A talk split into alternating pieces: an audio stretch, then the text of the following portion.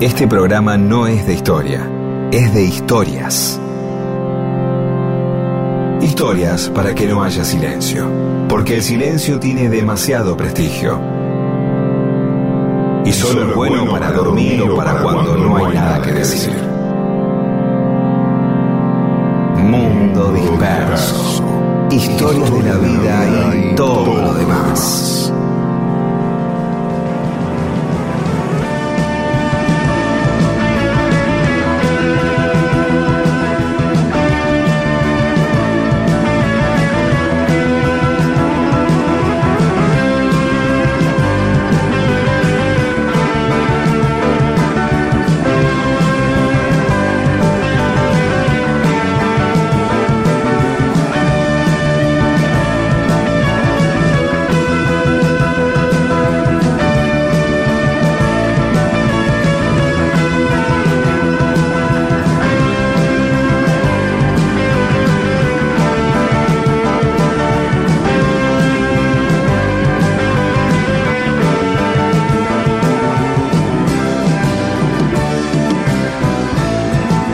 ¿Cómo les va? Aquí estamos en Mundo Disperso, somos Pedro Saborido y Daniel Míguez. Nos acompañan como siempre Paula Weintraub, Olivia Dayes y Eamon. ¿Cómo te va, Pedro? Muy bien, muy bien, Bueno. hola. Yo Horario acabo, de, domingo. yo acabo de desayunar, digo, pero hay otra gente que ya está cocinando, ¿no? O, Sí, ahí, levantar. eh, hablemos de eso. Espera, espera, espera. Va- vamos a algo que otra vez que tiene que ver con los ingleses y nuestras costumbres. Ah, Sí, viste que siempre hablábamos el fútbol, Sí, eh, el rock, eh, bueno, el rock también es yankee, ¿no? Pero digo, Banfield, bailando por un sueño, Harry Potter, qué sé. Todas las cosas, todas las cosas que, que a las cuales muchas son parte nuestra. sí. Ya estamos hechos también de los colonialistas también. Esto tiene que ver con un chabón, un Bereford, pero no el Bereford de las invasiones inglesas, otro. Bereford, que era sobrino nieto del otro Bereford, ¿sí? ya, sí. Ya estamos hablando de 1896. Ah, Y este Bereford, que era Sir, también era Sir, Sir John William Sí. Bereford. ya, ¿Te acordás igual que el No tío abuelo se llamaba William también. Sí. Claro, el otro también era William. Sí, era William, pero William Carr Bereford. Exactamente. Entonces, bueno, este era agregado cultural y tenía que salir de recorrida, qué sé yo, a dónde iba, para el lado de Santa Fe. La cuestión es que va para el lado de Rosario y tiene que pasar Mm. por Rosario, ¿de acuerdo? Y ahí Sí. había una, mm, había una, un lugar que se llamaba la Posta de los Postillones, que eh, estaba atendido por Doña Quintine, que era un lugar, digamos, como para que pare un agregado cultural. Y era todo un evento que eh, pase el tipo por ahí. Y Claro. entonces la señora empezó a preparar un gran locro, Ajá. ¿sí? Y, todo, y empezó a ver todo lo que iba a poner y llegó a juntar casi 80 ingredientes para ponerlo. Longanizas, maní, cardamomo, todo lo que se te ocurra Sí. pedazo de zanahoria, de todo. Y entonces se adelanta Bereford, llega antes, Ah, la señora con todo preparado ahí y el locro y que esté cocinando, que todavía no le agregó los ingredientes, llegó como cuatro horas antes el tipo. Y todos con mucha hambre.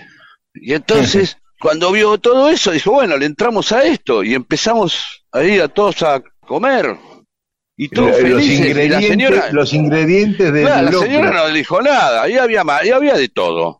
Y el tipo, eh, pickle, pickle, porque es una manera de comer inglesa, el- que es con la mano. Ah, Sí, de comer, de, que sea pickle, es- se agarra como pick, ah, ¿sí?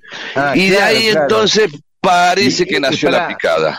Ah, mira, claro. Sí, es una de las formas donde otro dice, no, viene de los tanos y el vermú antes del antipasto, y otro el tapeo español que va con el pan, qué sé yo, pero muchos dicen que el origen de la picada es esa, eh, llega Bereford, la señora tiene todo preparado ahí, no lo mete, el tipo le entra con todos los amenuenses con los que llega y todo pickle, pickle, y ahí nació la picada.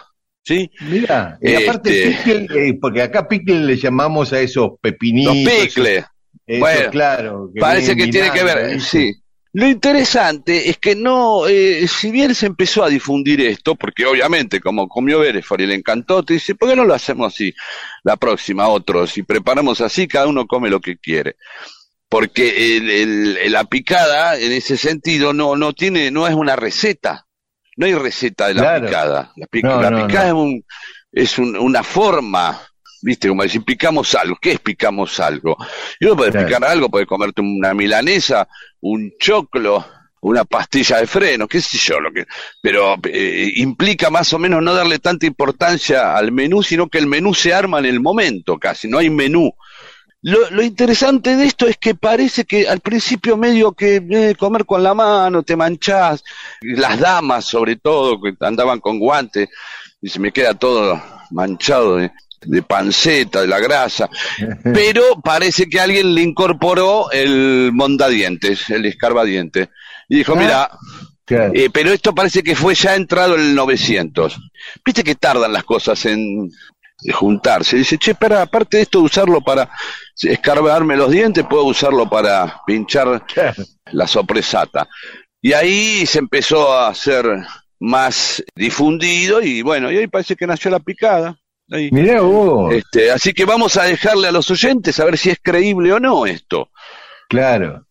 No, yo pensaba que eh, es, cierto lo que decís, no tiene un, menú la picada, hay por uso y costumbre algunos ingredientes básicos, el maní, la papa frita en la Argentina, ¿no? El salame. Sí, pero, pero podés, eh, pero podría tener una picada que no tenga maní, pero tiene 20 cosas más. Sí, a veces, o, picadas vegetarianas, hay guacamole, hay... Muchas veces en Mar del Plata, ¿sí? Se hablaba de este, las picadas de 20, 30 platitos, era como una, una, ah, desmesura, y ya tenían anchoas, cornalitos. Este, sí, sí. Es, como una, una, especie, la picada en sí, que ya, ya lo vamos a hablar en otro momento, la picada en sí es, es un estudio sobre nosotros mismos, ¿sí?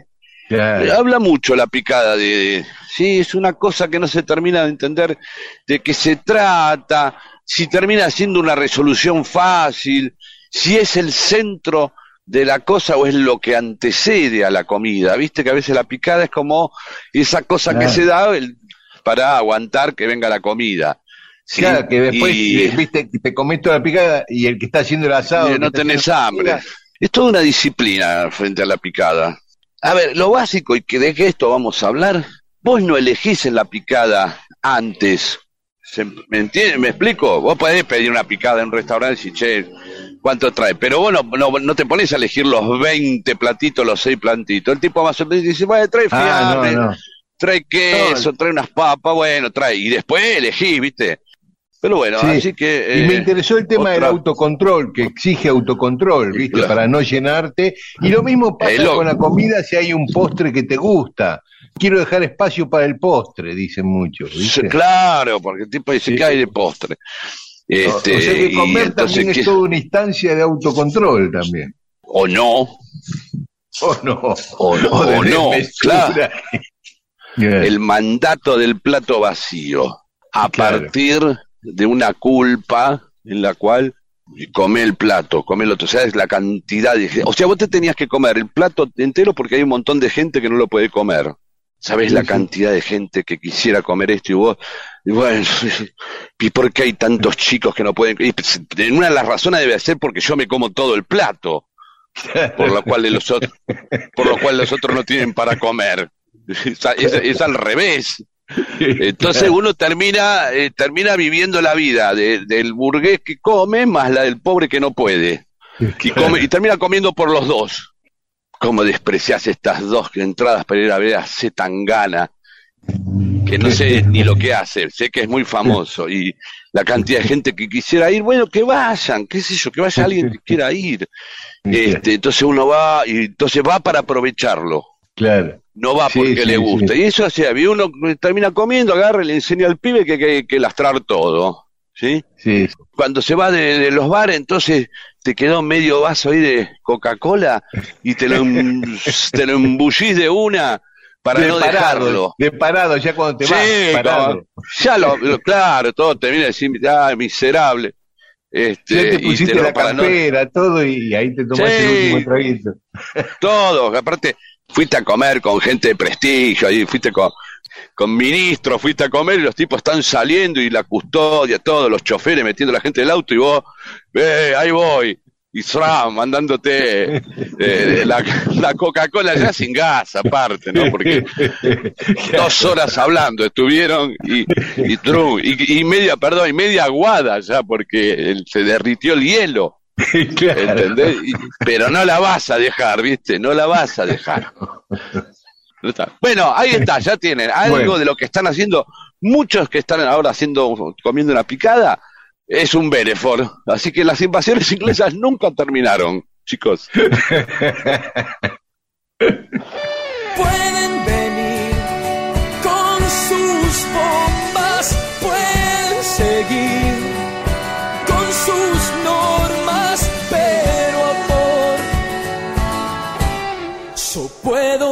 puedo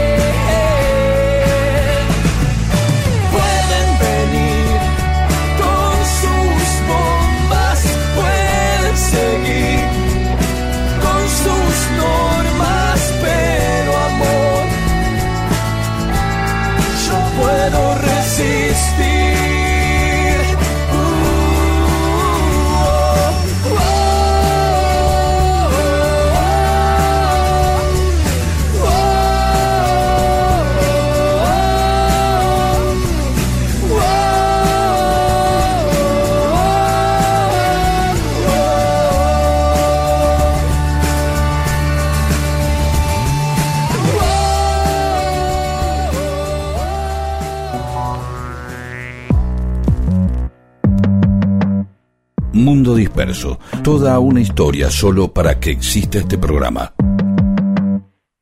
Mundo Disperso.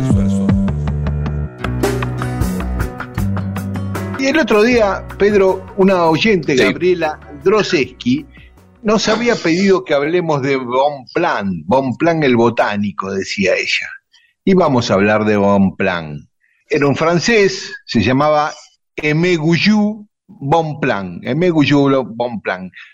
Pero mira esta particularidad, Bonplan era el apodo del padre, no era el apellido, y después él Ah. lo tomó como apellido. Como Este, Borocotó. Claro. Y acá, bueno, este M se traducía como amado. Amado Bonplan en castellano sería eh, el nombre, ¿no? Ah, bien. Tiene mucho vínculo con la Argentina porque la última mitad de su vida prácticamente la vivió acá. Es más, murió en la provincia de Corrientes. Bueno, era un botánico, naturalista, era médico, además, trabajó mucho como médico. Era muy amigo del médico de Napoleón y por el médico de Napoleón conoce a Alexander von Humboldt, ¿eh? de la calle Humboldt, ahí en la cancha de Atlanta, el mismo. Y bueno, Bonplan anda cerca de Humboldt, ¿no? Son paralelas prácticamente, ¿no? Sí. No, no tengo ahora animaría a Sí. decir cuántas acá en Buenos Aires, en Palermo, pero Humboldt y Bonpland, Sí. sí. Eh, las calles son cercanas como eran cercanos ellos que decidieron eh, participar en la expedición a Egipto que iba a hacer Napoleón. Iban con un entusiasmo Ah. al puerto de Marsella y el barco que los tenía que llevar a Egipto a, los, a ellos, a otros científicos y a ellos, no apareció nunca. Se canceló, andás a ver, se quedaron ahí con las valijas en el manija. puerto, puteando. Este, pero dijeron, bueno, tenemos que hacer un viaje igual, experimentar, a, a buscar cosas nuevas. Entonces empiezan a recorrer Francia y España, estudiando plantas, piedras, animales, el cielo, bueno, un montón de observaciones. Y cuando estando en España, consiguen que el gobierno español los mande a seguir investigando la naturaleza, pero de América. Entonces se vienen, recorren Oh. Venezuela, Colombia, Ecuador, Perú, Cuba y México. Van a Estados Unidos también, a Filadelfia y a Washington, invitados por el presidente Thomas Jefferson, que los quería conocer. Cuando vuelven a París, vienen con 45 cajones con 60.000 ejemplares de plantas americanas, eh, que las plantan ahí en el Jardin de Plantes, ahí en París, ese gran parque que hay. Y Napoleón le da una pensión anual de, de mucha guita por ese laburo, y Josefina, la mujer de Napoleón, lo quiere conocer. Lo invita a su casa en Malmaison, que ahí ella traía especies exóticas de África, de todos lados, y le pide a este que, que unas semillas que le había llevado de regalo, que las plante ahí, qué sé yo, y no solo eso, que se quede ahí, que fuera el intendente de Malmaison, donde ella vivía. Así que se queda a laburar ahí con Josefina desde el año 1809 hasta que muere ella en 1814. Está ahí cinco años laburando con Josefina, plantándole árboles, cuidándole el parque y todo eso. Cuando muere Josefina, hace varios viajes a Londres, ahí conoce a Bolívar, se hace muy amigote de Bolívar, y también de- conoce a Rivadavia. ¿Qué, re- relaciones, no? El tipo. Ah, Sí. Rivadavia también. y a Rivadavia también. Bolívar le ofrece ir a laburar a, a Venezuela y Rivadavia le ofrece venir a Buenos Aires. Como en ese momento en Venezuela y Colombia los españoles habían contraatacado y habían retomado el poder por un tiempito, eh, decidió venirse a Buenos Aires, que estaba bastante consolidada la independencia, ¿no es cierto? Así que llega en 1817, cuando acá gobernaba Pueyrredón. Porque Rivadavia lo ha invitado porque él estaba como de embajador con Belgrano en Londres, ¿no? Haciendo trámites para que nos reconozcan, lo de siempre, lo que hablamos siempre. Así que tenía 43 años, llega con su mujer Adelén y su hija Emma, y dos jardineros que lo acompañaban, dos ayudantes. Trajo la biblioteca, semillas, 2.000 plantas, eh, 500 plantas de vid, 600 sauces, 40 naranjos y limoneros. Y consiguió un terreno en el hueco de los sauces, que es lo que hoy es la Plaza Garay en Buenos Aires, ahí en la avenida Garay, entre Solís y Sáenz Peña, esas dos manzanas que son Sí, las sí, plazas. sí, sí. Bueno, ahí se instala y empieza a plantar árboles ahí y plantas. Se hace una casita ahí y vive ahí Bonplan. Y iba a las tertulias igual al centro, a, a las tertulias en lo de Mariquita Sánchez de Thompson. Ahí conoció a San Martín. En esas tertulias en la casa de Mariquita Sánchez de Thompson, conoció a San Martín Bonplan. Se va a la isla Martín García un día y encuentra plantas de yerba mate, que habían plantado ahí Ah. los, los jesuitas que habían traído desde Paraguay. Y se convierte en una obsesión para él plantar yerba mate. Entonces eh, deja la medicina porque estaba laburando un poco de médico también en Buenos Aires y se va a Misiones, a donde crecía espontáneamente la hierba, para hacer una plantación de yerba ahí. Su esposa y su hija quedan acá en Buenos Aires y, y volvieron a Francia y él se quedó solo acá. La mujer dijo, hasta Buenos Aires te acompaño, hasta, hasta la selva Sí, misionera. misiones. No, mirá, me estoy. ¿Qué habrá sido? Y, y perdón, y ya, mm, perdón mi ignorancia, del, eh, el mate ya era parte del consumo general eh, de mucha gente. eh, Sí, sí, eh, sí. Te digo, seguramente Sí. ya lo tomaban, obviamente, los aborígenes y los guaraníes y todo eso, pero se- ya, no Sí. sé, se tomaba Sí, ahí pero lo de Mariquita Sánchez de Thompson, un mate, algo así. Sí, Bueno. sí, sí, sí, ya en la colonia y a partir de los jesuitas eh, que tomaron contacto con los guaraníes lo- se fue esparciendo por todo el territorio de las Provincias Unidas. Sí, sí, sí, era muy, ya era muy popular el mate. Ah, mira vos. Sí, sí, incluso en el cruce de los Andes llevaban yerba también. Sí, sí, sí, estaba, Ah, bien. era muy bien. popular.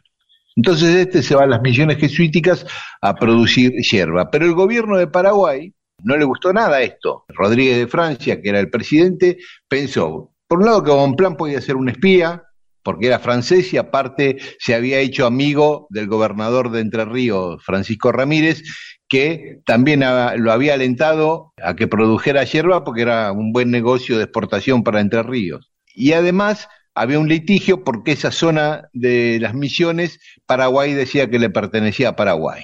Y que el monopolio de la producción de yerba mate la tenía Paraguay y que él no podía producir. Ese era el argumento. ¿Lo entendés? No, no, yo voy a producir. Agarran y lo meten preso. Plan. ¿Lo entendés? Vas en cana. Nueve años preso en Paraguay. No, todo por ir a... A plantar hierba. Uh, qué bajón.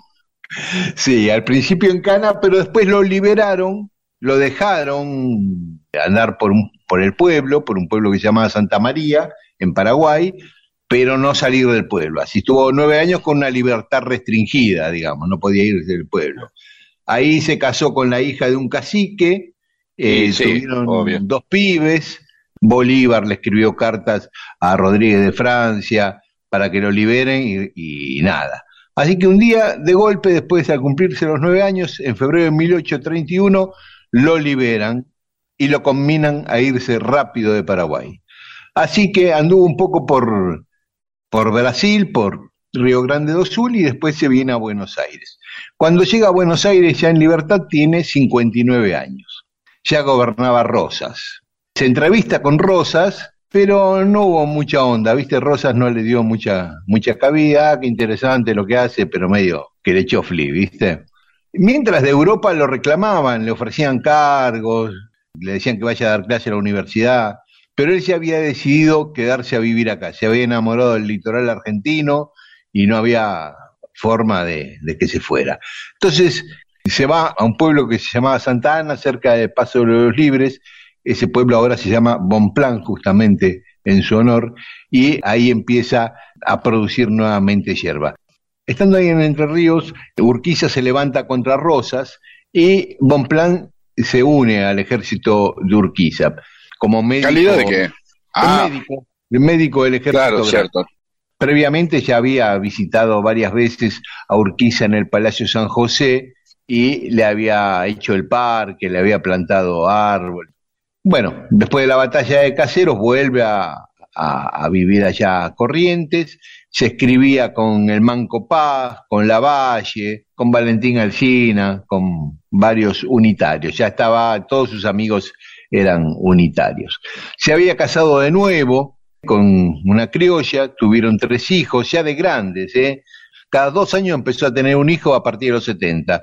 Tuvo un hijo a los 70, otro a los 72 y otro a los 74 años. Mientras en Francia le dieron una pensión vitalicia y la Cruz de la Legión de Honor, que es una distinción altísima. La Academia de París lo nombró miembro de la Academia. El rey de Prusia lo designó caballero de la Orden Real y aceptó el cargo de director del Museo de Corrientes, de, de Historia Natural de Corrientes, ¿no? Ah, Y- mira, claro. Eh, estando laburando en Corrientes, en vez de en París, murió a los 85 años En su establecimiento de Santana y fue velado en Paso de los Libres y donde está enterrado hoy. No solo en Buenos Aires hay calles con el nombre de Bonplan, ah, en Bahía Blanca, en Rosario, en Oberá, en Caracas, en Montevideo, en otras ciudades de Venezuela. En Venezuela hay una montaña, el Pico Bonplan, en su honor, un parque en Posadas se llama Bonplan. En la Luna hay un cráter que se llama Bonplan por él y hay un asteroide que se llama Bonplan. Mira qué, qué lindo tener el nombre, ¿no? El cráter saborido, el asteroide Míguez, qué lindo. Claro, claro. Hay otros que han tenido clubes de fútbol, como San Martín y Belgrano, que tienen un, Claro, un- claro. un monte en América, un cráter, un asteroide. Está muy Eh, bien eso. Sí, sí, sí, sí. Bueno, esta fue la, la- la vida de M. Bonplan, Hermosa. un tipo que, que básicamente se enamoró de, de nuestro litoral, ¿no? Porque podía tener un, otro tipo de vida de primer mundo y, y se quedó con los encantos de un país que estaba empezando a nacer. Yo no escribo, no soy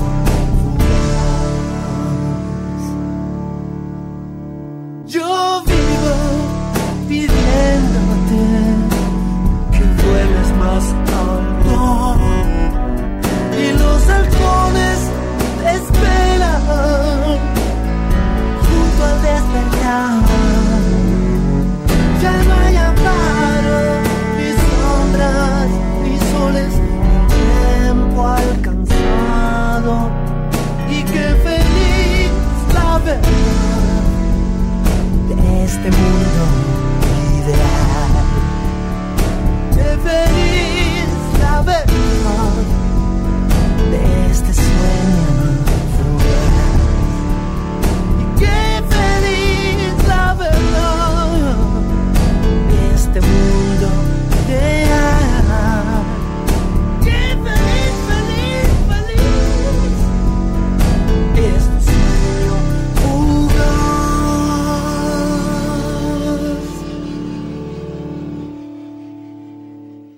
Mundo Disperso.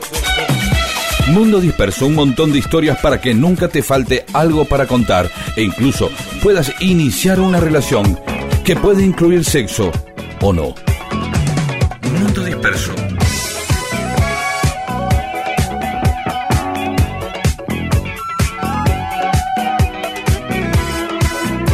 Y seguimos en Mundo Disperso. Pedro, Bien, hay algo que no tenemos generalmente en cuenta, eh, que es, los animales tienen sentido de lo estético. Es decir, un perro puede eh, gustarle más un almohadón que otro por una cuestión estética. ¿Podría eh, estetizar su entorno? ¿Decorar? ¿Un gato podría elegir un collar a otro? ¿Un canario podría hacer figuras de alpiste alrededor de- del papel de diario de su jaula? No, de verdad lo pregunto. ¿Pensás que No. sí o que no? pienso que no. Bu- Bueno, esto tiene que ver con la primera separación de los Beatles. ¿Cuál es? Es la primera vez que un Beatle abandona la banda, que es Ringo Starr en el año 68, en agosto del 68, medio que en un momento se pudre, se seca eh, las bolas de que estén peleando todo el tiempo, los egos, y de hecho hay un tema de Ringo que lo hará como solista que habla de esto, y se va, se va. Él se había hecho amigo de Peter Seller,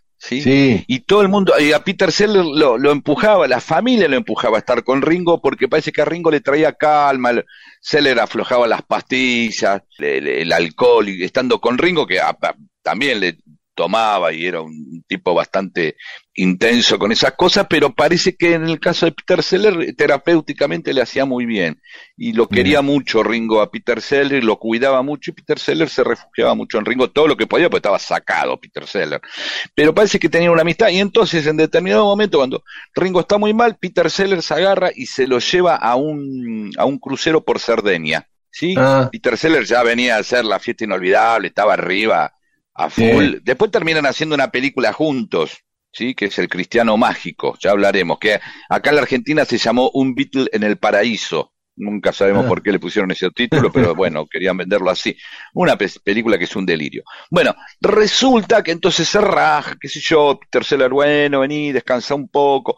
Los Beatles avanzan igual en la grabación, medio igual preocupados porque tenían que cerrar con los tiempos eh, en el disco. De ahí el temas del álbum blanco donde no toca Ringo la batería. Por ejemplo, Dear Prudence, la batería la toca Ujú. McCartney y eh, de regreso de la Unión Soviética también toca la batería McCartney. ah, Entonces, medio preocupado porque Ringo, digamos, más allá de toda esa cosa, ay, es el menos talentoso eh, de los de los Beatles y yo, siempre Dave Grohl, que es el baterista de Nirvana y el, de, el, el líder de Foo Fighters, siempre lo reivindicó a Ringo como diciendo, pará, tenía un sentido del tiempo y siempre eh, hace, busca hacer algo distinto en cada tema, siempre lo revalorizó como, lo valorizó como, como, como batero, ¿no? Pero bueno, entonces bueno, más allá de eso, tocan nuestro, Rodo, Gar- nuestro Rodo García eh, lo Sí. tenía Ringo entre sus tres bateristas preferidos. Sí, claro, pero bueno, eh, tenía que hacer, dado que el papel de Ringo dentro de estos cuatro siempre era como el, el gracioso, qué sé yo,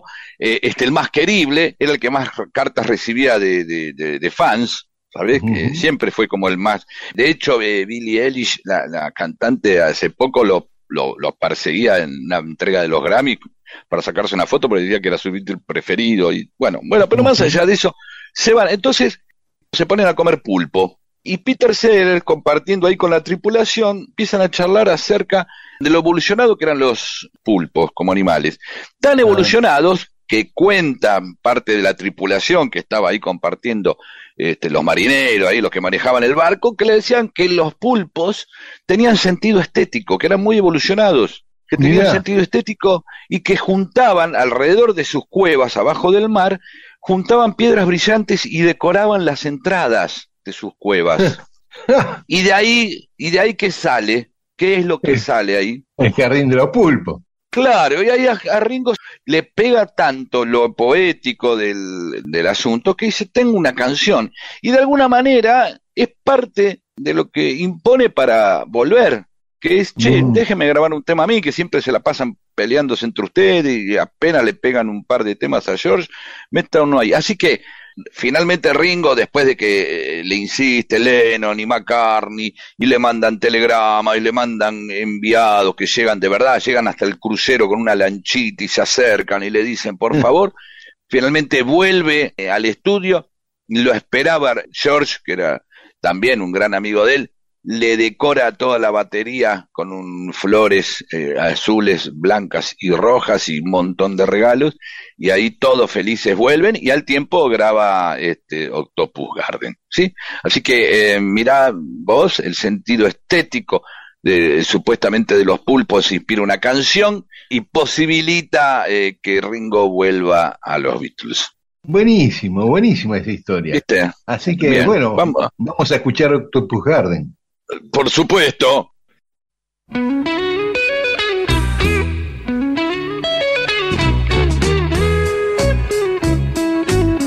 Mundo Disperso. I'd like to be under the sea in an octopus's garden in the shade. He'd let us in, knows where we've been in his octopus's garden in the shade. I'd ask my friends to come and see an octopus's garden with me. I'd like to be under the sea in an octopus's garden in the shade. We would be warm below the storm in our little hideaway beneath the waves. Resting our head on the seabed in an octopus's garden near a cave. We would sing and dance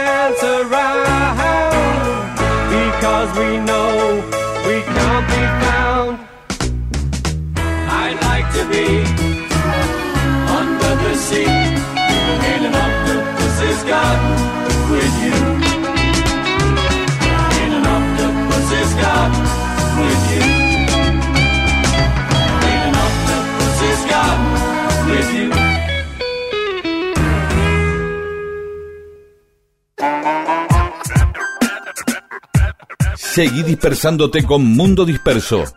Miles de historias que no le importan a nadie. O sí, con Daniel Víguez y Pedro Saborido.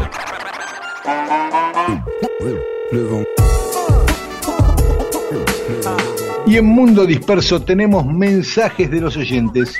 Bien, eh, sobre Juan Moreira, Gabriel, desde Salvador de Bahía, dice, mi abuelo me contaba haber visto en los 60 el cráneo y el facón en el casco que emerge, la casona, ¿no? Detrás del mercado central. Luego en los 70 lo vio, dice que lo vio en la casa de Perón en Lobos y después en Luján. Patricia de Martínez, hace poco estuve en el pueblo Uribe Larrea. La película de Juan Moreira se filmó ahí. Ah, mirá, es muy Ah, lindo mirá. ese pueblo, vaya. Sí, sí, es muy Ah. lindo. Es lindo para ir a comer, ahí tiene un pueblo gastronómico. Muy lindo. Tengo amigos ahí, no sé si nombrarlos. Les mando saludos igual. Héctor eh, Vargas hace una consulta. ¿Todas esas versiones en cine coinciden en la vida de Moreira? O sea, ¿coinciden cómo la cuentan? Y no sé. No, no, no, habría que verlas. Lo que sí que obviamente que era una era un gran clásico en el cual llega montado, quizás la más famosa para nosotros, obviamente, fue la de Leonardo Fabio, ¿no? Pero que, Ujú. claro, es una gran tradición, evidentemente. Ahora por ahí la hemos perdido un poco, pero era una tradición, digamos, se debe haber representado eh, en, en teatro, en películas, y así también se debe haber representado en radioteatro, seguramente, y debe haber habido hasta historietas, y nosotros no la vimos. Pero bueno. Federico Sarale, dicen los gorilas "Ey, que de adolescente Juan Domingo Perón usó el cráneo de Moreira como tuquera. Sí, puede ser, siempre se inventan estas cosas, tranquilamente lo pudo haber hecho. Marisol Vilches, grande el general, ya de pendejo haciendo bardo, eh, a, a pura revolución, asustando a las viejas chusmas con la cabeza de Moreira. Bueno, está bien. Veo que la mitad de los mensajes son sobre Moreira y los otros, obviamente, siempre recalcando la participación como casi actor de reparto en la historia que contamos de Perón, que aparece a lo último como un detalle miscelánico, pero que la gente rescata con mucha alegría, ¿no? Sí, sí. A todos los peronistas Un saludo muy afectuoso. Eh, Patricia Leffing dice, vi de pequeña con mis padres en el cine la película de Fabio de Juan Moreira. Bellísima imagen y música. Todavía se me aceleran los latidos, dice Patricia. Y Oscar Sagaceta dice que en San Martín de los Andes terminó viviendo Jorge Villalba, un actor que junto a Edgardo Suárez aparecen como los dos amigos de Moreira en la película. Así Ah, es, mira. sí, señor. De acuerdo. Y dice que un día lo cruzó en el laburo ahí en San Martín de los Andes, lo reconocí, lo saludé, nos pusimos a hablar y me contó que también trabajó en, el- en un guapo del 900 con Jorge Salcedo. Entonces yo le pregunté, Sí. ¿usted siempre hacía de malo? Y me contestó con una sonrisa, pibe, ¿qué querés con esta cara? Y es verdad, tenía, es justo lo que estaba pensando. El physique du rol eh, le daba un tipo recio. No, no digo malo, sino recio. Sí, Claro. porque seguramente ahí al lado como amigo de Moreira eh, era como un buen tipo, ¿sí? Pero Claro. un pesado, ¿no? Un pesado, Ah. ¿sí? Mirá. Gloria Bustos, desde Córdoba. Aprendí varias cosas que no sabía del hombre, de Moreira, no más sabía del personaje de la ficción. Así que nos agradeces por la historia. Y Fermut dice, tengo grabado en mi memoria infantil el tráiler de la peli Juan Moreira y la música. Alucinante. Por supuesto. Yo la volví a ver y mm, obviamente no era como la recordaba. Igual me gustó, pero le puede pasar a alguien Mm. que no. Claro, Pero bueno, claro. no es que van a tener que ir a un psicólogo después ni nada, pero a veces revolver las cosas de la infancia, ir a buscarlas sin prepararse, no es para cualquiera y no es para cualquier día. ¿sí? Eh, Adelante. sí, sí. Adfilio Mario dice, qué historia, mamita, la de Juan Moreira. Sí. Había, había que leerlo con voz de marrone, ¿no? Eso. El, el Mamita, mamita me ¿no? re- Como- Claro, el mamita siempre me. Mamita querida. Siempre el mamita me refiere a marrone cuando alguien dice mamita. Aun cuando nombra el boliche del gordo, Norman ahí en. ¿Qué cosa? en- Sí, eh, sobre el tema de los dentistas, Oscar Eleuterio Sagaceta dice: Viva Perón, no sé por qué, y nunca pelearse con el dentista. Sale con el Viva Perón. Este, bueno, no muchos. Está bien, un domingo a la mañana se reacciona así. Viva Perón, está muy bien. Sí, viva Perón, dice el tipo, así. Está muy bien. Adelante, Oscar. Quiero todos los domingos un mensaje nuevo de Oscar diciendo viva Perón y luego habla de lo que tiene que hablar, ¿sí? Ya sea de, de metafísica, existencialismo, cirugía gástrica, lo que sea. Em, Sí, es como un saludo, ¿no? En vez de decir buenos días. Claro, sí, hola. Ave César, viva Perón. ¿Qué tal, viva Perón? Claro, hay distintos viva Perón, ¿no? Viva Perón, así viva vos, viva Perón, más, a- más, más de embajada, ¿no? Más de cruzarse. Tipo, va al, al sauna ahí y está este, Beatriz Arl y dice viva Perón, y viva Perón, dice ella también contesta. Así con el- un gesto con la cabeza, ¿no? Como inclinando la Sí, cabeza. despacito, hacia abajo. claro, sí, viva Perón. Trabajando por el destino común. Eh, Germán Miranda, Pedro a mí me dice, ¿sabés la diferencia entre un sádico y un dentista? Respuesta, revistas nuevas, original de Jerry Seinfeld. Muy buen chiste, chiste de Seinfeld. está muy bien. Jorge Lobosco dice, a propósito de los dentistas y su noble oficio, ah, y encima te cobran, y nos manda un link de La tiendita del horror, ¿te acordás de esa película? Sí, Una claro. comedia. Rick Sí, Moranis y Steve Martin, sí, Sí, que Steve Martin hace de dentista. precisamente. Eso es. ¿Listo? Muy bien, después más mensajes de los oyentes. Así es como se hacen las cosas bien. Mundo Disperso, un montón de historias para que nunca te falte algo para contar e incluso puedas iniciar una relación que puede incluir sexo o no. Mundo Disperso.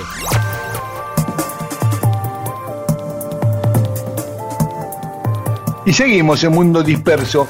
Hace poco una oyente, María Florencia Carati, nos pedía que hablemos de Alan Turing. Ella hacía una breve reseña de quién era este hombre. ¿Vos lo conocés, Pedro? ¿Lo sentís nombrar?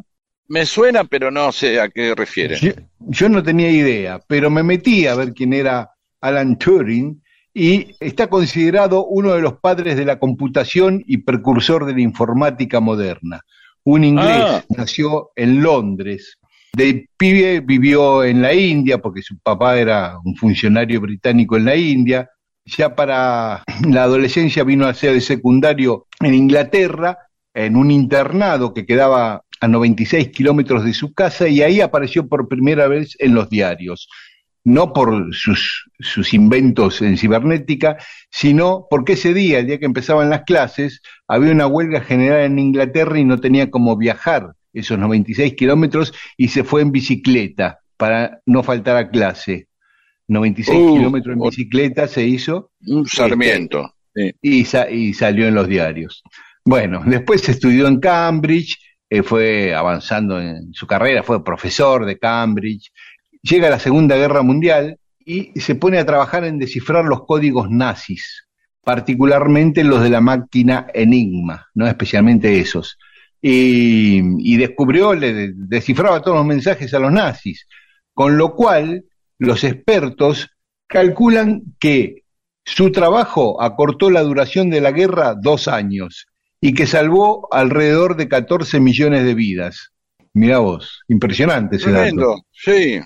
Claro, al, de- al ir descifrando todo lo que iban a hacer los nazis, le iban cerrando los caminos y ganando la guerra más rápido. Bueno, después que terminó la guerra, Turing diseñó uno de los primeros computadores electrónicos programables digitales y después construyó una de las primeras máquinas en la Universidad de Manchester. Y respecto a la inteligencia artificial, es conocido por algo que se llama la prueba de Turing, por el cual puede juzgarse la inteligencia de una máquina si sus respuestas en la prueba no se pueden distinguir de las respuestas que daría un ser humano. Este, Está muy bien. Exactamente, hizo muchos experimentos con eso y efectivamente, viste, la máquina, eh, la gente el que, el que participaba no podía distinguir si le estaba contestando una máquina o un ser humano.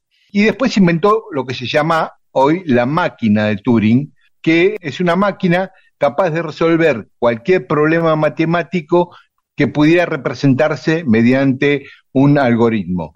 Yo te estoy contando esto porque lo leí, no entiendo una goma, pero parece que es No, pero eh, ¿no? obviamente, claro que sí, sí, sí, sí, sí, sí, sí, sí. Este, sí, y después inventó un programa de ajedrez para jugar al ajedrez contra una computadora antes que se invente esa computadora.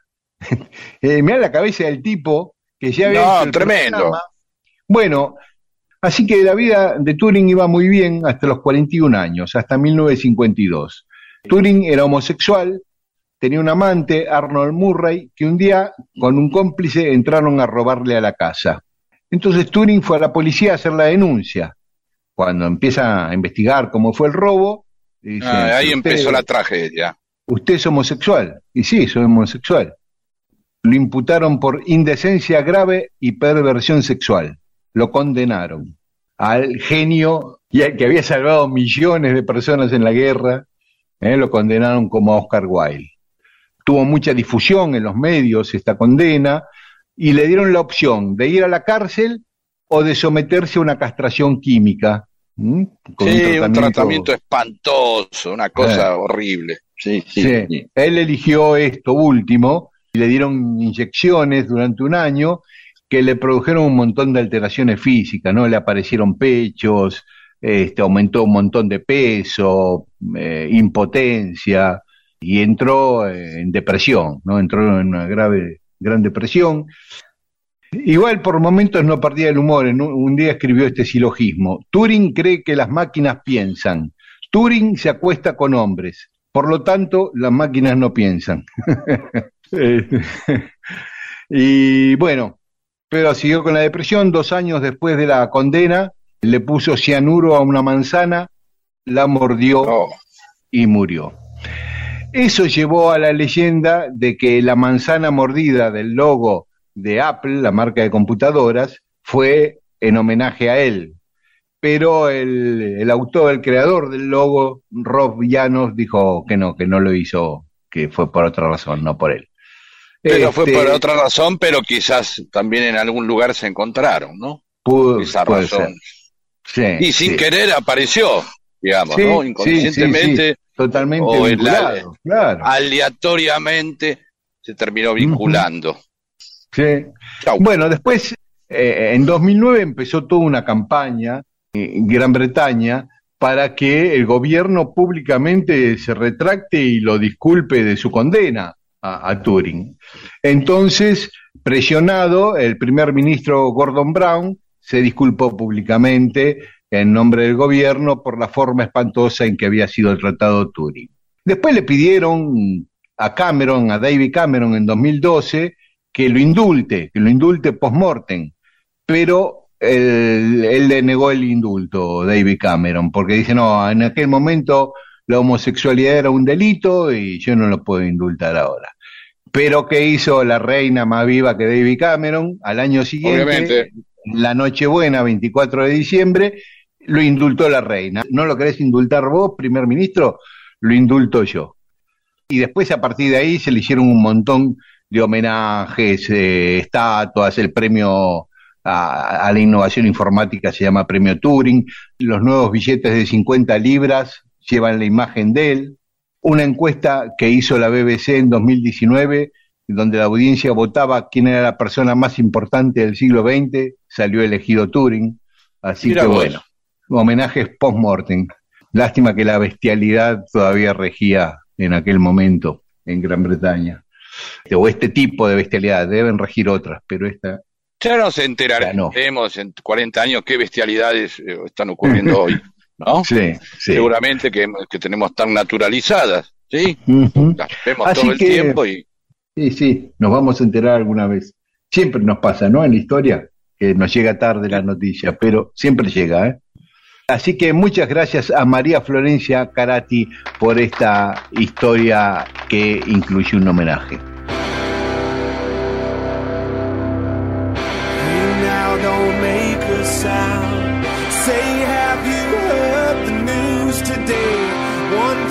Was taken down to raise another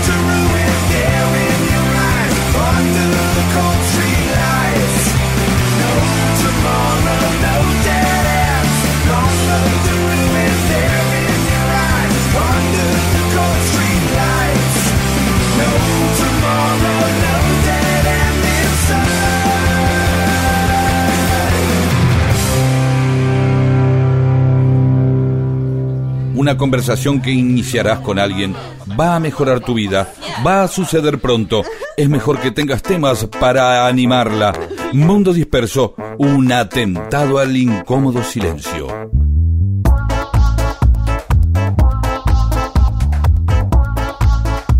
Y en Mundo Disperso tenemos más mensajes de los oyentes. Este es que lo escucho. Sobre el pogo, Silvia de Temperley dice, yo veo una diferencia entre el pogo y el baile del trencito, porque uno va a ver una banda y si se ubica en el lugar del pogo tiene que estar dispuesto al pogo, es verdad. En cambio, en la fiesta de casamiento hay gente que no baila directamente y se queda afuera. Sí, pero también te obligan al trencito muchas veces. Sí, esto hablábamos, ¿no? Como, eh, dale, amargo, qué sé yo. Eh, pero está Eh, bien, el baile uno se sí. queda afuera. Y en lo mismo, de todos modos, si uno va al recital, no puede andar diciendo, por favor, quiero estar mirando tranquilo esto, si uno fue a ver a Johnny Rotten. Rock and roll, nene. Mariano Sk, o CSZK, Qué cosa horrible el pogo. La última vez que vi al flaco en las bandas eternas, el público era tan amplio que no faltaron los que se encendieron en fuego con post-crucifixión, coreando el riff al estilo igual que el personaje de Peter Capusotto, que hace poco en cualquier lado de manera muy absurda, sin comprender el contexto ni la oportunidad. Está bien, le hace una crítica diciendo, se trata de espineta, esto no es ataque 77 y, y dos minutos, esto es otra cosa. Tipo, lo, lo, vio como una cosa fuera de lugar. Sí, sí. ¿no? Lo vio como una cosa fuera de lugar. Bien. Rafael Bolivia Boy Aguilera. Dice, yo voy a hacer poco escuchando Merry Christmas, Mr. Lawrence, de Sakamoto, de el pianista clásico. Es como... ¿Por qué no? Se puede. Si uno le da, encuentra la onda. Es difícil, pero... Federico Sarale nos pide que hablemos sobre el padre Francisco Oreglia, referente de la enología y la industria frutihortícola latinoamericana. Es famoso por convertir errores en nuevos productos. Ah, me interesa. Vamos a que- investigarlo. Esto sí, Está bueno vaya eso, a ¿eh? saber. Y Esa por ahí dice, virtud. ¿cómo salió eh, el Malbec? Y mira, se cayó un tipo y se mezcló todo ahí. ¿Entendés? Alguien se tropezó. Pero, pero claro, salió lo buenísimo. Melancólico caballero de Maldonado, sí, sí, no sabía que habían vuelto. Bueno, sí, eh, qué felicidad. Yo pensé que había terminado el ciclo en 2021. Bueno, pero en el- pero vi en Facebook un aviso del programa. Es una gran alegría. Qué hermoso esto. Sí, está bárbaro. No, pero está perfecto el tipo. Es como Igual, pasar, no pasar durante tres años delante de una panadería y pasar y decir, qué bueno que es- volvieron a abrir. Y el tipo dijo, no, nunca cerramos. Ah, pero yo qué sabía. Yo no la vi. Mirá, fija bien. Eh, de todos modos, muchas gracias. Sí, y aparte ahora Muchas tenés gracias. como ocho meses para atrás para escuchar programas viejos. si. Sí, a ver, yo también estaba extrañando a este oyente, eh, que no hacía Sí, tiempo. eh, qué hacía lindo que volvió, de verdad. Qué alegría. Sí. Sí. Daniel Chiesa, muchas gracias por pasar el tema de Martín Maguceno. Sí, es para escucharlo y compartirlo con los oyentes. Agarra gente. Leti Leti, San Cayetano sí, pero más Caetano y su legado musical, por Caetano Veloso, que el domingo pasado cumplió 80 años, ¿no? Y Burone Aguirre dice, a no desesperar, creo que diviso tierra, decía el chabón, cuando al hundirse el barco todos prometían grandes bolazos a cambios de salvar su vida. Parece un mensaje político, medio críptico, pero dice, nuestros vecinos vienen a comprarnos de todo, incluso nafta con una carretilla, ojo al parche. Creo que está hablando de la situación económica política. Otro Abaladna. Escucho hablar de Jimmy Page viviendo en Brasil. ¿Puede ser que Noel Redding haya estado en una playa argentina? ¿O tal vez haya sido Mitch Mitchell? No tengo idea. Era, Claro, no, no. Redding era el bajista de, de Jimi Hendrix y Mitch Mitchell el baterista de Hendrix. Pero Sí, que hayan venido sí. a la Argentina no tengo noticias. ¿Qué cosa?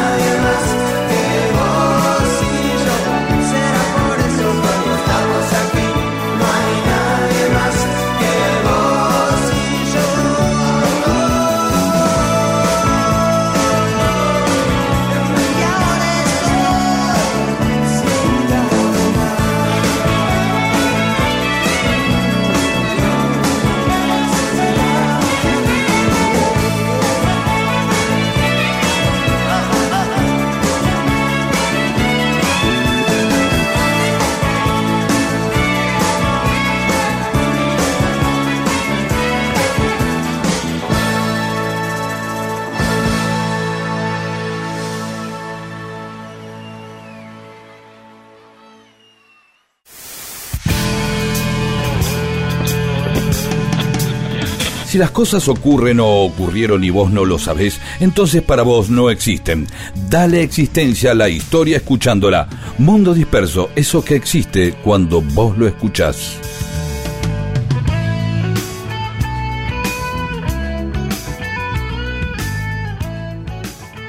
Y en Mundo Disperso, cosas que pasaron un día como hoy, un 14 de agosto. Ya acá me parece, Pedro, que hay una fake news en la primera efeméride, porque yo la noté, como me llamó la atención, dice en 1502 en Honduras se celebra la primera misa católica en continente americano. Me pareció ¿Por qué raro no, que no, ¿por qué, pero, ¿por qué no he de creerme eso? A ver. Colón llegó en 1492. La primera misa recién la celebraron 10 años después, cuando el, propósito, por lo menos el declamado de, de la conquista era la cristianización de, de los pueblos originarios y qué sé yo. Entonces empecé a buscar. Busqué en bibliografía, en dos biografías de Colón que tengo, nada. La biografía de Isabel la Católica, que tiene que decir, habla, nada. Así que yo esto lo tacharía, tiene que haber sido antes la primera misa en América. Por simple deducción, decís vos. Por, por deducción y después porque no encontrar donde en, en algún lugar tendría que, este, en estas dos biografías muy interesantes. Ya con los viajes de color y bancuras, ¿no? Claro, Empecemos por ahí. totalmente. No, sí, sí. Así que nos saltamos varios años adelante y en 1556 en China los portugueses fundan Macao. Bien, que ahí salta, ¿no? Cuando uno ve China, de pronto ve un lugar que no tiene un nombre chino, ¿sí? sino Macao, que te suena a cacao, Sí, que suena a una voz más latina, y ahí dice, ah, claro, fueron los portugueses, porque las nomenclaturas van dejando las huellas también, ¿no? Como los yankees tienen lugares que se llaman San Francisco, no Saint Frank o eh, de, de Ángeles, sino Los Ángeles, porque pasaron los españoles. Algún día tendríamos que ver también porque se llama Los Ángeles, ¿no? es cierto, Eh, sí. Porque no hace referencia a qué Los Ángeles o Florida. Sí, son todos los pasos de los españoles. Bueno, San Diego. Y muchas veces lo que ocurre es que cuando eh, el- la hegemonía, el poder cambia sobre un lugar, alguien reinaugura. Siempre pasó con las calles, por lo menos en Buenos Aires y, y el conurbano, calle que eh, se llama Eva Perón. No, no se llama más Eva Perón, se llama ahora Augusto Codecal. Y después viene otro, no, este cosa de un cipayo, boom. Avenida eh, Juan Manuel de Rosas. Y así. ¿no? Hay, Sí, hay sí. una lucha, la nomenclatura es una lucha también política. Bien, bueno, Sí, y entonces, ¿qué pasó? pero Fueron los portugueses. Le quedó el nombre. Y estuvieron ahí los portugueses, ¿sabes hasta cuándo? No. Hasta 1999, hasta el 20 de diciembre de 1999 que se Mira le vos los chinos que se los llevaban puesto, Así medio que- parecido al caso, al caso de Hong Kong. Exactamente, simultáneamente que Inglaterra le devuelve Hong Kong a China, Portugal le devuelve Macao. Mira vos, Los dos juntos se lo devolvieron. los portugueses no lo podrían creer porque les ha quedado un país, digamos, de lo que fueron a lo que hoy son, y después Sí. dicen, ay, la Argentina, lo que fuera Argentina. Pero eso me llamó la atención, incluso todas las construcciones, en vez de vas a Macao y en vez de encontrar pagodas, encontrás típicas construcciones portuguesas. La arquitectura Sí. es toda portuguesa, el idioma, aunque el idioma oficial ahora incluye el chino y el cantonés, porque está cerca de la provincia de Cantón, Macao, uno de los tres idiomas oficiales es el portugués, es uno de los idiomas oficiales, aunque Ah, sea dentro vos, te, te aparecen chino. Hmm. chinos así diciendo facenda y... Y porque si, claro, vos cosas. que, que hasta hace 20 Curazao. años hablaban portugués. Y otra cosa, averiguando un poco de Macao, que yo no sabía prácticamente nada. No, eh, es- este, estamos, eh, esto es, de verdad es interesante para comentar en fiestas. Sí, Claro. de Es- verdad. Sí, seguro. Es una de las regiones más ricas del mundo. Eran los portugueses, ¿eh? Después Ahora, los portugueses, perdón, con todo el respeto sí. a los portugueses, ¿no? Con todo- Ujú. digo, les quedó lo mejor, eh, toda la parte eh, más pole- pu- pulenta fuera de Portugal, técnicamente. No, Portugal es hermoso, Portugal. No, no digo que sea hermoso, pero no tiene el Pero- PBI más grande, de, de- Ah, no, no, no, no. más, más- no. más alto, perdón. Ujú, tenés razón.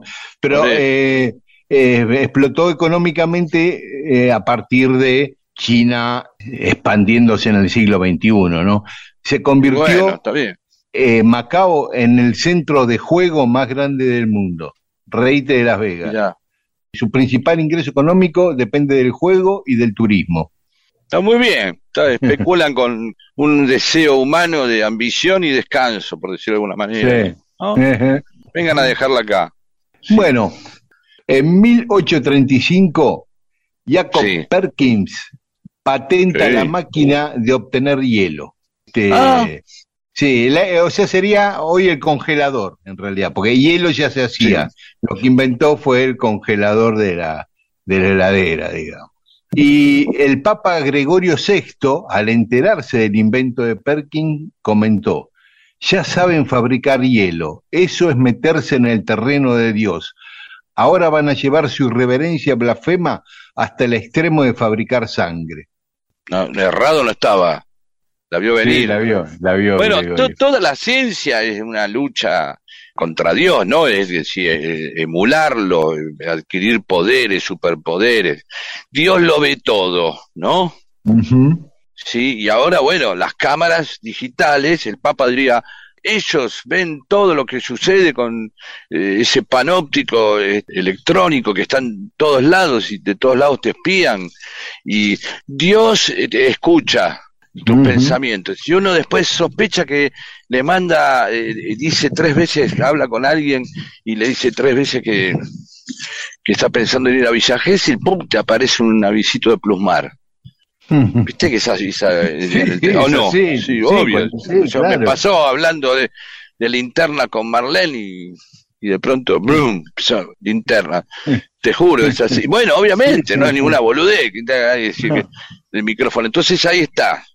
Perdón, eh, que me estábamos No, no, recordando no, es fecha y que- me fui a la mierda, sí. Bien.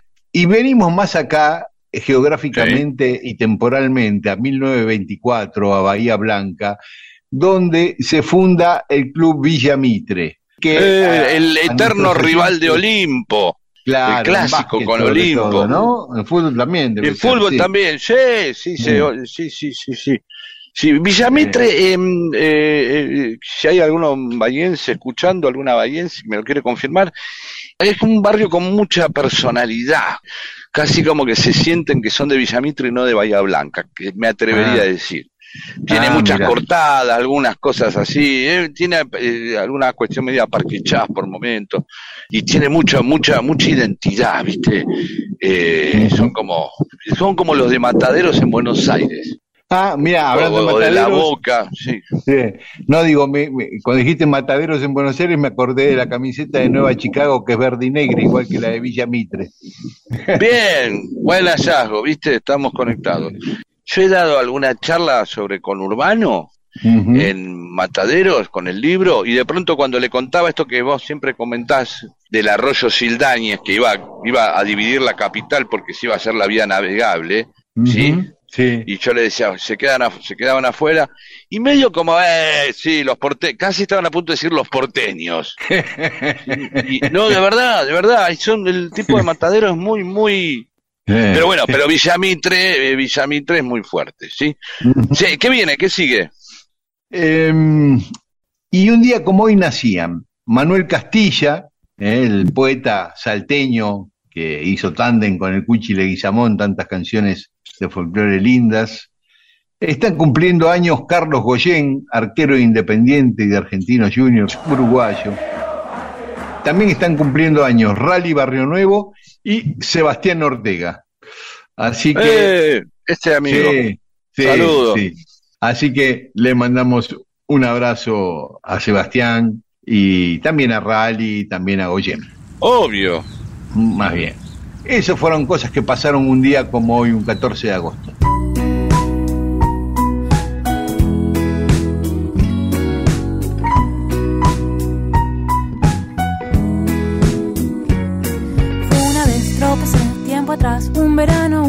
Me aterraban la lluvia y la claridad. Pero fui, me acerqué, me hice parte del lugar. Caminé con el viento y traté de olvidar. Ya lo sé, sí lo sé, nada me importaba. Ya lo sé, sí lo sé, uh, nada me importaba. Me perdí entre las sombras, me isolé. Vi el mundo como cuadro en mi pared. Luego en mi mente dijo basta, ya está bien. Mi corazón no dijo nada. Esa vez con razón me enojé y me precipité bajo un cielo rosado. Me multipliqué y lloré y grité. Traté de sobrevolar. Ya lo sé, sí lo sé.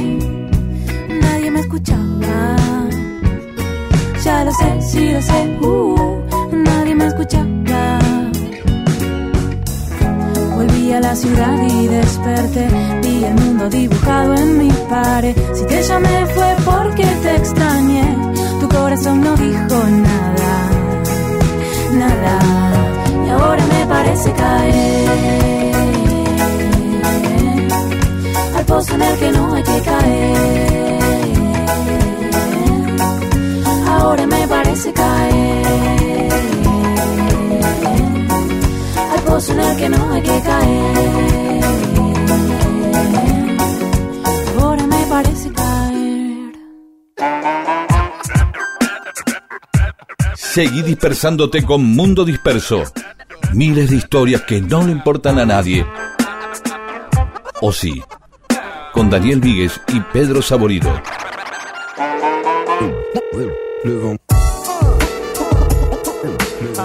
Y en Mundo Disperso tenemos más mensajes de los oyentes.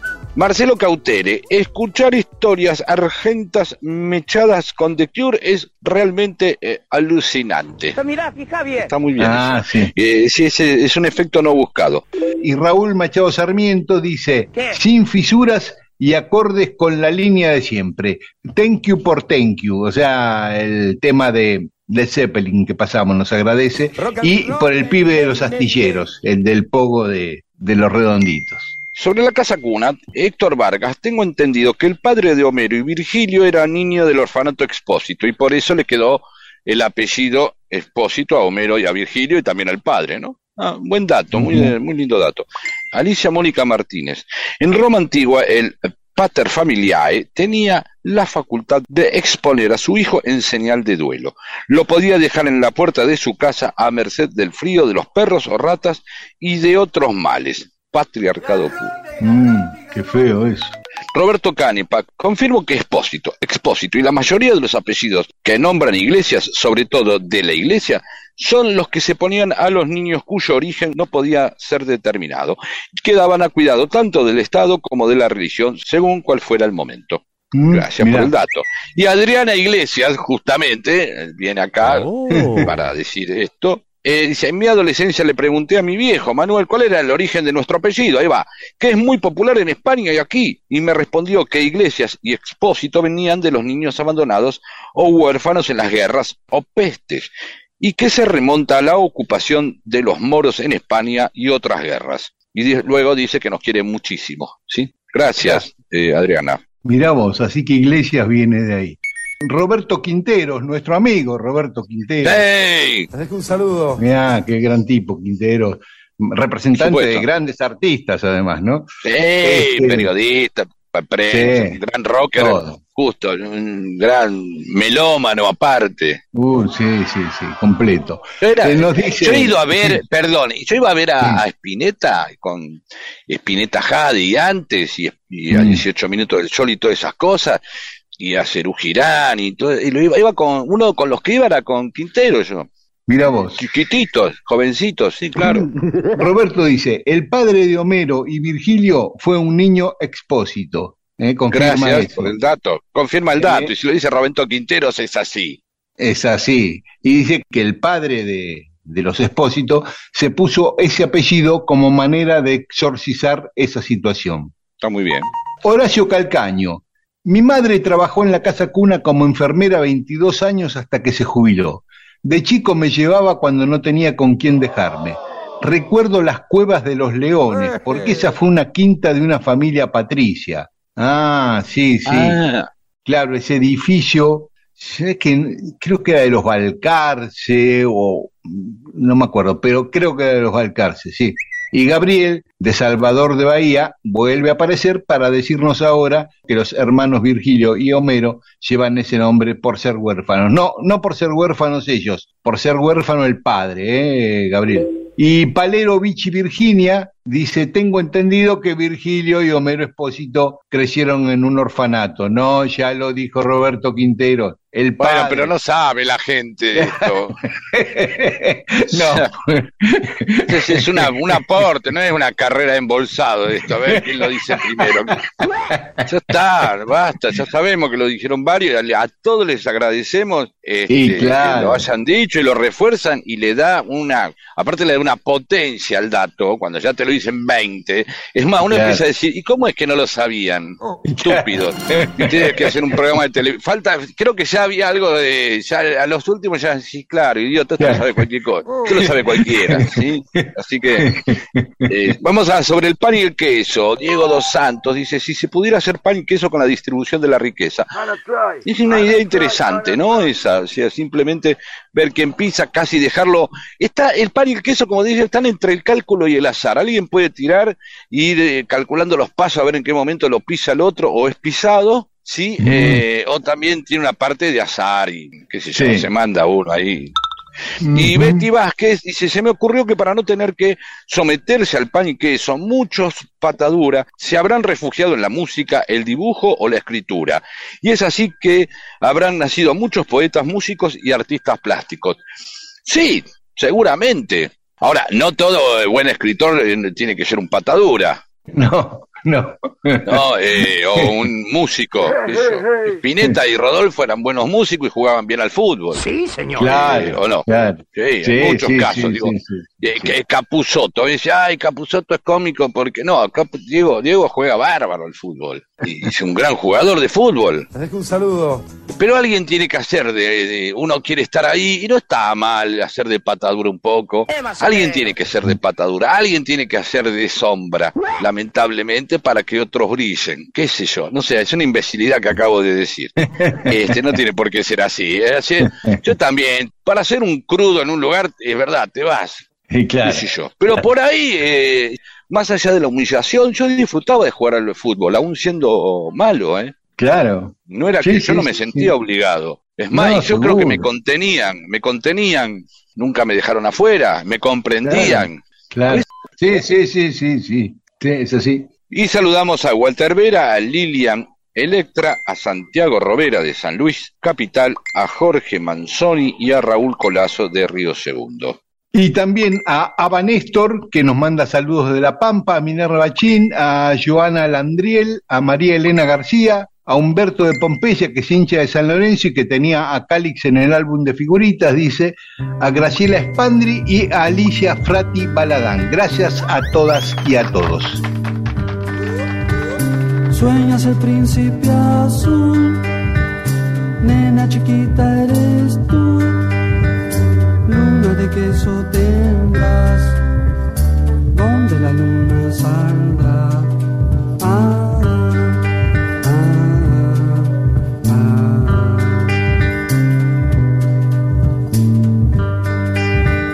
Suenan las doce y tendrás zapatitos de cristal, príncipe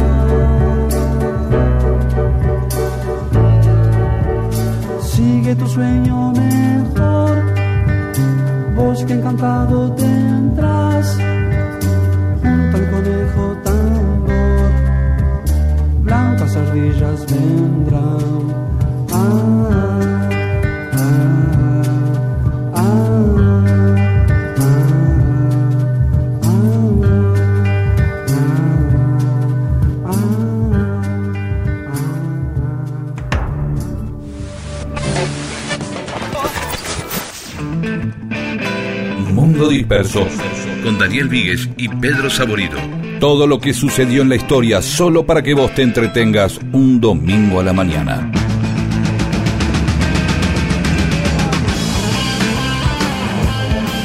Bueno, y se va terminando Mundo Disperso, Pedro. Una oyente, Mariana Litvin, eh, es actriz, aparte de, de psicóloga, o psicóloga aparte de actriz, no sé en, en qué orden, o los dos a la par, pero trabaja en una obra de teatro y nos invita, e invita a todos los oyentes a que vayan a verla. Se llama Dos Reinas, está los sábados a las 20 en el Teatro Multiescena en Corrientes 1764 y la entrada Bien. se saca por PlateaNet. Es la historia de la relación entre la reina de Escocia, María Estuardo, y la reina de Inglaterra, Isabel I. Es muy mundo disperso. Sí, sí, sí, sí, muy mundo disperso, dirigida por Marcelo Saliero. Y justamente en un momento prometimos contar la historia de ambas alguna vez que nunca lo cumplimos. Así que en vez de contarla nosotros, vayan a ver Dos Reinas al multiescena en Corrientes 1764 y ahí, ahí se enteran. Pero ¿eh? da- da- dame un adelanto de esa historia, dame eh, Y un toquecito. María Estuardo, reina de Escocia, se había casado con el rey Año de- más o menos. Y mediados del siglo XVI, 1550, 1560, Bien. por ahí. Y Ma- María Estuardo se había casado con, con el rey de Francia, enviudó muy joven, él murió muy joven, y en vez de quedarse en Francia, se vuelve a Escocia y asume el reino de Escocia, y a partir de ahí tiene un enfrentamiento total y absoluto con la reina de Inglaterra, que era Isabel I. ¿eh? Así que eh, no, no, no Bien, voy a spoilear cómo termina, pero... No, no, pero hay- hay una tensión interesante entre Hay- dos reinas. Sí, entre admiración y tensión y enfrentamiento tremendo. Así que bueno, dos reinas ahí en el multiescena. Vamos a verla, claro, señor. Dale. Y, y sabes, Pedro, Eh, hoy hablábamos del- de la fabricación de hielo en las efemérides y viendo un poquito sobre eso, leí que antes de este, de este congelador que inventó el norteamericano este, Perkins, se hacía hielo y se almacenaba en pozos que lo aislaban con paja para mantener la temperatura y que no se, se derrita, ¿no? Y después lo vendían. Y una orden del rey decía que se tenía que comercializar el hielo limpio de polvo y paja. Ah, De ahí- claro, porque De ahí viene la expresión limpio de polvo y paja, del hielo que tenía que eh, venderse limpio de polvo y paja cuando lo sacaban Claro, del por el peso, por una cuesta sanitaria y también porque para que pese lo que tenía que pesar, y no, ¿no? Bien, bien, ahora lo que- sabemos. De pronto salta uno y dice, eh, ya, sí, eh, la cobré. En vez de decir plata en la mano, Sí. dice yo, ¿sabes qué? Son 200 lucas, sí, libre de, de polvo y paja. Y ahí entras vos y le y contás la historia. Claro, claro. Exactamente. Bueno, nos encontramos el domingo que viene, aquí a las 12, en Radio Nacional. Y esta medianoche nos pueden escuchar en Nacional Rock FM 93.7. Chao, hasta el domingo. Nos vemos.